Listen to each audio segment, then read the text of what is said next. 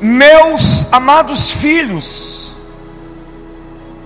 novamente estou sofrendo. Poderíamos traduzir essa palavra aqui por esmagados. A Bíblia não diz isso, né? Mas a nossa tradução aqui. Meus amados filhos, novamente estou sofrendo ou esmagado, como que com dores de parto por vossa causa, e isso até que Cristo seja formado em vós. Feche seus olhos mais uma vez, coloque as mãos sobre seu coração. Querido Espírito Santo, mais uma vez nós convidamos o Senhor para que esteja ministrando nessa manhã, para que a tua palavra, de uma, de uma maneira muito profunda, como que com um bisturi, o Senhor possa cirurgicamente tocar em áreas da nossa vida, tocar em áreas do nosso coração, da nossa mentalidade, que precisa, Senhor, de uma transformação. Não há outra palavra a não ser essa, Senhor. Transformação. Precisamos de uma transformação, Senhor. Este mundo precisa de uma transformação. Há pessoas ao nosso redor que precisam de transformação. Mas para isso, o Senhor precisa usar pessoas transformadas. Porque somente pessoas transformadas irão transformar outros. Mas isso, Senhor, algumas vezes é tão difícil. E entendo estas palavras do apóstolo, quando ele disse: Estou sofrendo dores de parto. É porque esse processo ele é intenso, Senhor. Este é um processo doloroso, Senhor. Este é um processo esmagador, Senhor. Então nós queremos pedir ao Senhor que venha nessa manhã com a tua palavra e não só toque, mas faz uma incisão, Senhor, faz uma ferida, e a tua palavra diz que o Senhor faz a ferida e o Senhor mesmo a sara. Então, se for preciso nessa manhã, Faz uma ferida no nosso coração, Senhor. Faz uma ferida na nossa alma, no sentido de que o Senhor vai tocar em nós com uma maneira profunda, Pai, com uma maneira diferente, Senhor.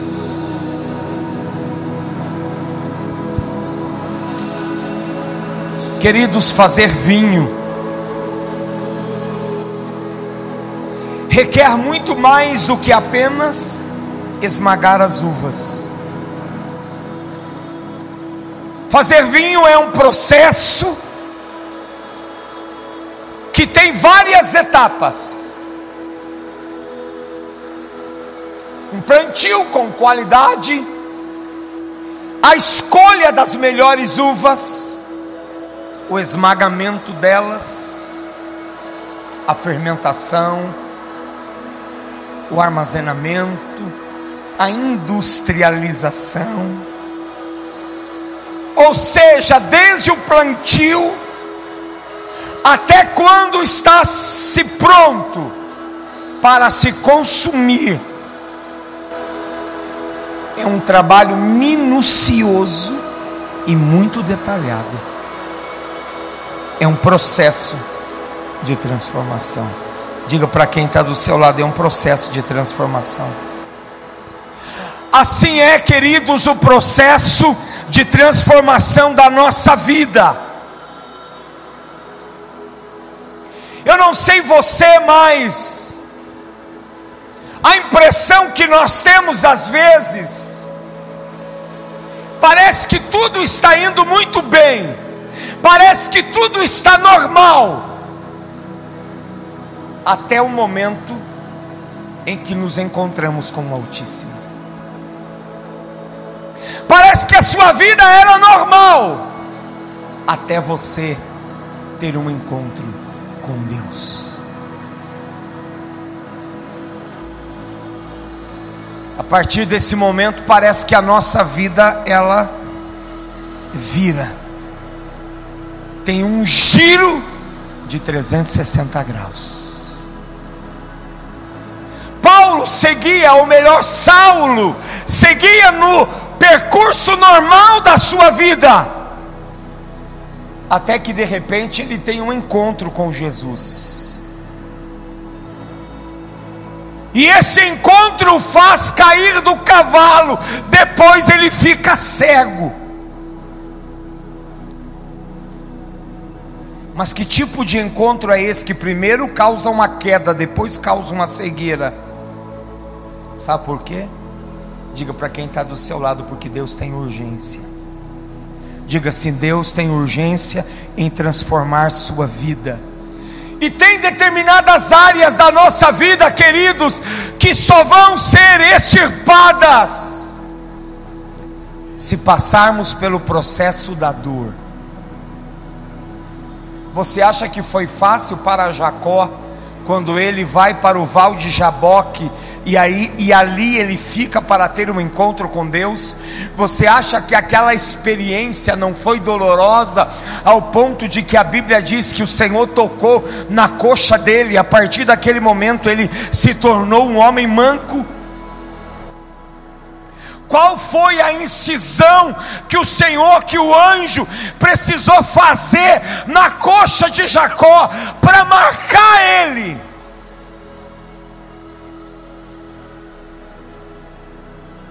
Qual foi a dor que ele precisou se submeter para que o processo de Deus tivesse início na vida dele?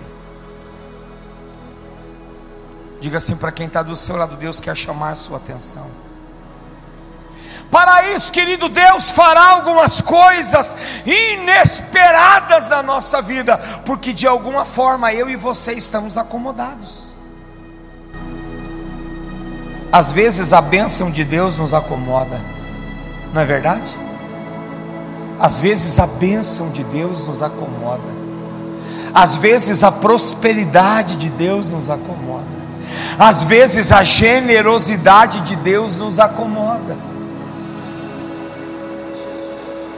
E existe alguns determinados momentos da nossa vida que Deus precisa mudar isso para a gente poder sair da acomodação. Por que tudo isso? Porque Deus quer fazer uma aliança conosco. Quem quer fazer uma aliança com Deus aqui? Levante sua mão se você quer fazer uma aliança com Deus. Aí não é fácil. Se você quer fazer uma aliança com Deus, o compromisso não é fácil. Faz uma aliança conosco, a primeira coisa que Deus muda é a nossa identidade. Quando Deus fez uma aliança com Abraão, Deus mudou o nome dele para Abraão, de pai exaltado para o pai de muitas nações. Deus mudou a identidade dele. Com Jacó, Deus fez a mesma coisa. Deus tirou o nome de Jacó, que significava trapaceiro, e deu o nome de Israel, que significava príncipe. Deus fez a mesma coisa com Saulo. Deus tira o nome de Saulo e dá a ele o nome de Paulo. O primeiro ato de Deus, quando faz uma aliança conosco, é mudar a nossa identidade. Que, na verdade Deus está querendo dizer ou fazer com isso?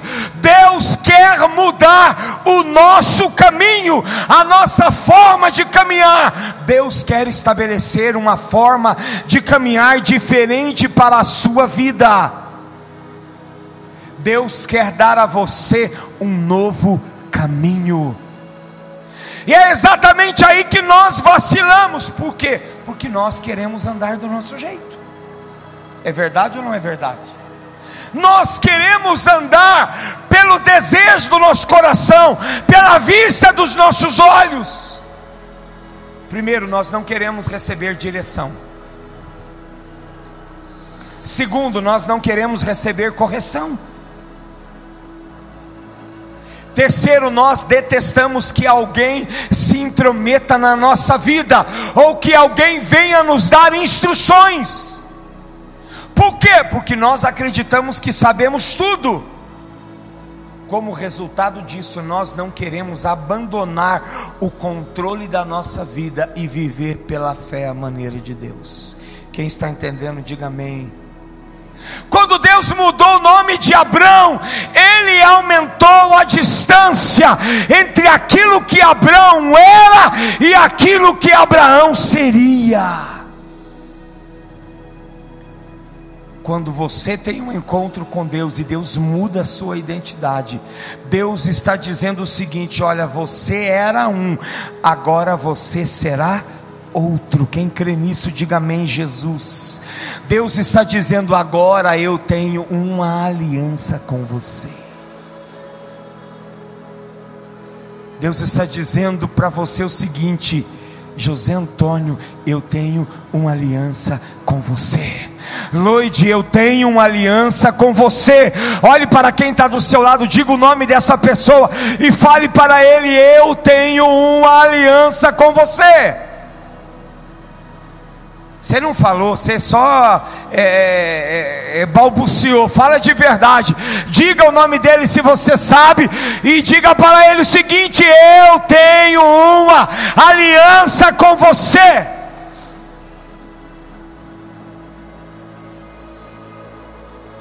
Em todas as alianças que Deus fez no Antigo Testamento tinha derramamento de sangue. Desde o Éden quando Deus matou um animal, quando Deus mata esse animal, esse sangue é derramado e Deus faz uma roupa, né, de peles para Adão e Eva. Ali foi o primeiro sacrifício. O primeiro sacrifício acontece lá no Éden. Deus mata um animal inocente e usa a pele dele para cobrir a vergonha e a nudez de Adão e Eva. Gênesis capítulo 3, verso 21. Depois Deus aceita o sacrifício de Abel, que consistia na morte do primogênito das suas ovelhas, derramamento de sangue. Depois, quando Deus estabelece a Páscoa, lá no Êxodo com Moisés, Deus disse para que cada família imolasse um cordeiro primogênito e o sangue fosse colocado nos umbrais da porta derramamento de sangue. Que, que é isso?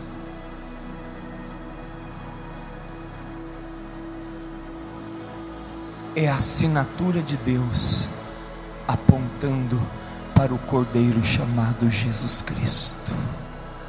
Você pode dar um glória a Deus? É a assinatura de Deus com o sangue apontando para o sacrifício do Cordeiro chamado Jesus.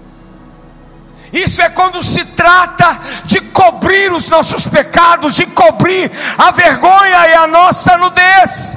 Jesus foi a vida deste cordeiro inocente, tomado para cobrir os nossos pecados. Quem crê nisso, diga amém. Por quê? Porque Deus fez uma aliança conosco que é maior do que a primeira. Aleluia, você pode dar glória a Deus? Deus fez uma aliança conosco que é maior que a primeira. Nessa aliança não é uma ovelha, não é um cordeiro, mas é o seu próprio filho. Qual é a nossa parte dessa aliança? Jesus foi esmagado, mas qual é a minha parte? Qual é a sua parte nessa aliança? Nós já sabemos que uma aliança ela tem os seus direitos e os seus deveres. Quais são os nossos deveres nessa aliança? Eu penso que se, reúne, se resume em uma palavra que está escrita no livro de Apocalipse: ser fiel até a morte, e te darei a coroa da vida. Se resume nisso: ser fiel até a morte. De que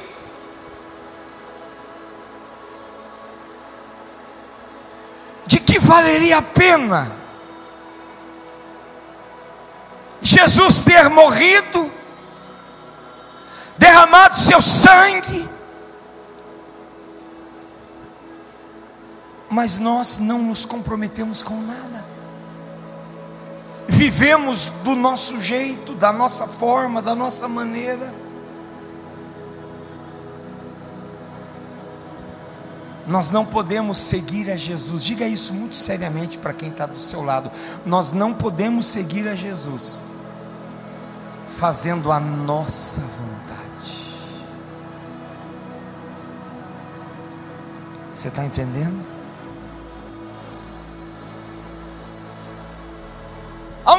Invés de fazermos a vontade dEle, como Ele espera, nós fazemos a nossa. E ainda reclamamos, e ainda questionamos, e ainda murmuramos, achamos que é pesado demais, de que estamos cansados. Eu pergunto para você: será que estamos cumprindo a nossa parte? Deus não quer que você e eu produzamos um vinho de terceira qualidade, irmãos. Deus não quer que a gente produza um vinho ruim. Deus quer que a gente produza o que tem de melhor. Aquilo que é ruim não serve. Aquilo que é ruim não serve para nada. Deus não quer que você produza algo que seja subdesenvolvido, que não tenha passado pelo processo. Deus quer de nós o melhor. Diga para quem está do seu lado: Deus quer de nós o melhor. Mas às vezes o nosso apego à nossa vida aqui, sabe? Sabe quando você pega na sua vida e segura ela? E tipo assim, essa é minha vida. Esse é meu jeito de ser, essa é a minha forma de ser, essa é a minha maneira de ser. Eu não vou mudar por causa disso, por causa daquilo, por causa daquilo outro. Eu vou ser assim e acabou. Mas eu te pergunto, será que é assim mesmo? O que, que você entende das palavras de Jesus quando ele disse, lá em Mateus capítulo 16, verso 24 e 25: Se alguém quiser acompanhar-me, negue-se a si mesmo, tome a sua cruz e siga-me. O que, que você entende por isso? Pois quem quiser salvar a sua vida, a perderá mas quem perder a sua vida por minha causa, a encontrará. Esmagamento muitas vezes é perder a sua vida, é perder aquilo que você acha que é direito seu, é perder aquilo que você quer fazer, aquilo que você acha que tem que fazer.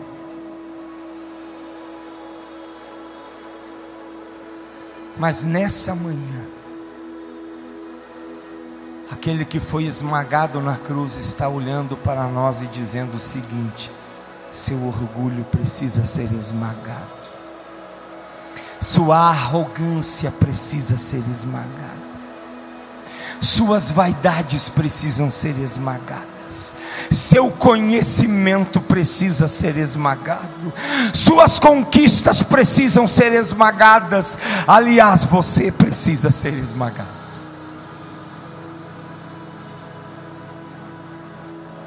Entenda que Deus ainda não terminou com você, amém? Deus ainda não terminou com você. A palavra dele diz: aquele que começou a boa obra, ele é fiel para concluí-la. Deus quer concluir, mas você precisa se permitir.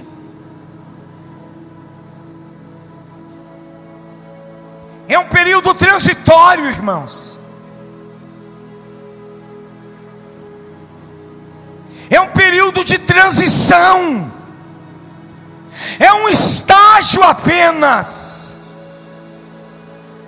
para Deus colocar você aonde Ele te prometeu que um dia te colocaria. Quem tem uma promessa sobre a sua vida? Deus disse: Olha, vou fazer isso com você. Deus disse: Um dia vou usar a sua vida. Deus disse: Vou te colocar num lugar que você não imagina, que ninguém imagina, que ninguém pensa. Mas não é você que vai caminhar sozinho lá, é Deus que vai te conduzir. Diga para quem está do seu lado: é Deus que vai te conduzir. Mas primeiro a gente precisa passar por esse processo. E a passagem do processo, você perce vai perceber que talvez esse período transitório é um período de perdas não é um período de ganho, mas é um período de perdas. Talvez o processo para você, você encare como alguém que esteja perdendo, e é isso mesmo. É um período de perdas. Você está perdendo para ganhar depois, você está descendo para subir amanhã.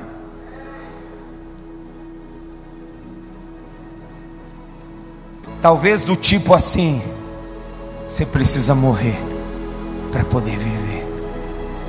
Uma palavra do Juliano Som que ele ministrou, acho que há uns 10 anos atrás. É preciso morrer para que outros possam viver. Diga isso para quem está do seu lado. Vai ser preciso morrer para que outros possam viver viver. Mas aí nem tudo está perdido, ainda não acabou. Amém? Ainda não acabou. Mas a gente precisa entender esse processo.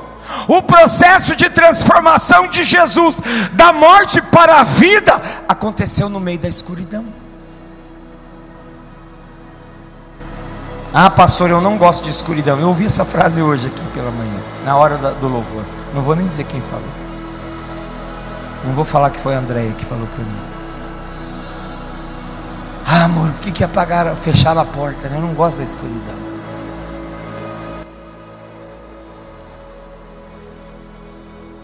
Muitos de nós não gostamos da escuridão. Por quê? Porque às vezes ela gera fobia, ela gera medo. Agora pense você a escuridão do túmulo. E os seguidores de Jesus estavam tão amedrontados por suas vidas que eles, ó, fugiram e foram se esconder com medo de serem levados à morte, com medo de serem presos por Caifás e serem logo em seguida crucificados. Ó, caíram fora. Porque qualquer um deles podia ser o próximo da fila. Olhe para quem está do seu lado e diga assim: você pode ser o próximo. Diga para outra pessoa: você pode ser o próximo da fila. Queridos, nós não entendemos este momento. Mas eu quero pensar e acreditar que quando esse momento passar, tem algo muito maior e melhor nos esperando logo ali. Diga assim comigo: estamos experimentando dores espirituais de crescimento. O de Jesus no túmulo, ele não foi permanente, irmãos. Uma mudança estava acontecendo no silêncio e na escuridão da sepultura. Feche os olhos aí por um minuto.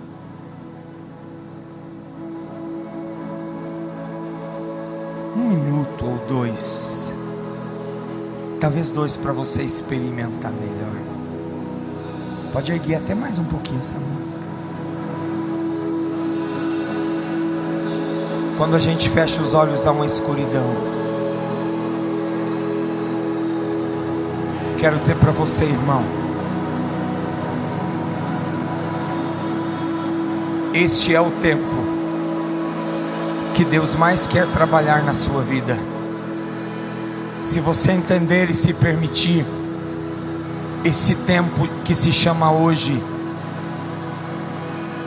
ele vai ser muito mais poderoso do que quando foi na sua conversão. Entenda isso. Uma palavra revelada de Deus ao seu coração. Minha irmã, mulher, você que está aqui hoje, talvez você que entrou aqui pela primeira vez hoje, há uma palavra de Deus para o seu coração, e você veio buscar uma palavra aqui hoje, nessa manhã, Deus está dizendo o seguinte: esse momento da sua vida, que você disse essa semana, eu preferia a morte. Não é a morte física que está acontecendo com você, é a morte de uma situação, é a morte de uma história, que talvez você julgava ser a melhor história da sua vida, mas o Senhor está dizendo que isso é temporário, porque o que Ele vai fazer é muito maior.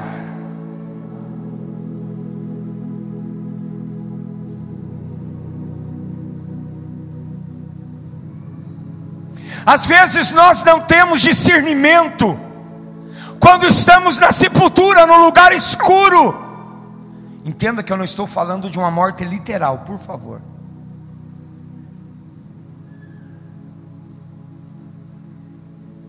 Mas significa que Deus está trabalhando ao nosso favor. A Bíblia diz que Deus trabalha para aqueles que nele esperam. 400 anos de silêncio, Deus estava preparando o Novo Testamento, Deus estava preparando o nascimento de Jesus, Deus estava preparando o nascimento de João Batista, Deus estava preparando a crucificação, Deus estava preparando a ressurreição, Deus estava preparando muita coisa. Aquilo que você acha que é uma tragédia, para Deus não será. E não será para você se você entender esse processo.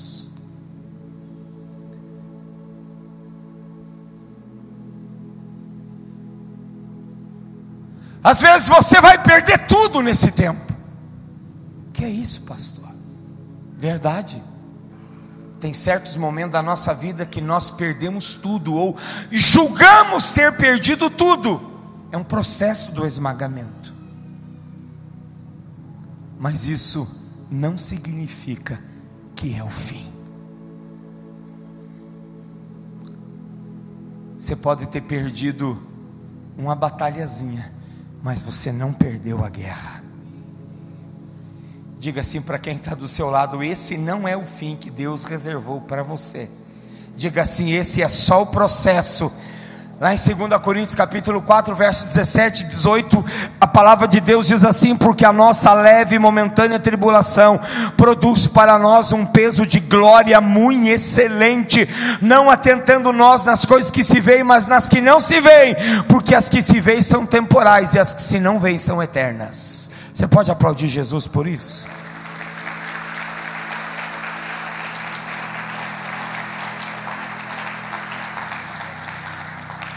Se coloca de pé.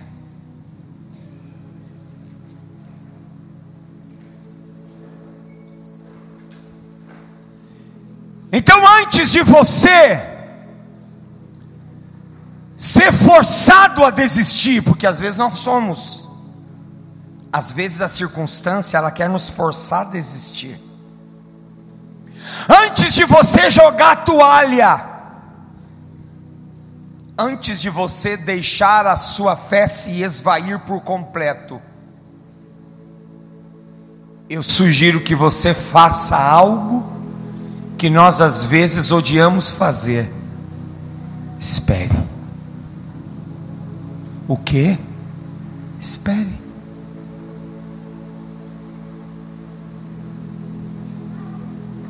Espere até que a pedra seja retirada. Amém. O terceiro dia para os discípulos para as mulheres, talvez tenha parecido uma eternidade.